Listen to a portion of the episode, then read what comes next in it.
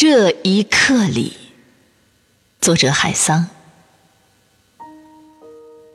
这一刻里，我不要言语，不要音乐，对不起，我甚至不要你多情的眼神，哪怕他们是最好的，我也不要。我只要独自躺在宁静里，闭上眼，听那些。虫子的叫声，它们是我的。直到我变成一丛低等植物，身体下长出毛茸茸的根须，我心欢喜，我是活的。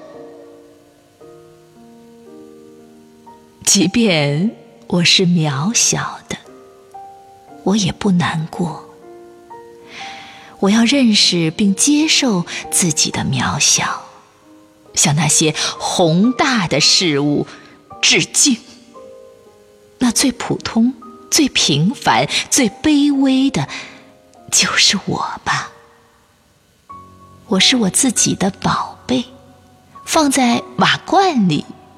我甚至有点骄傲，只因为适得其所。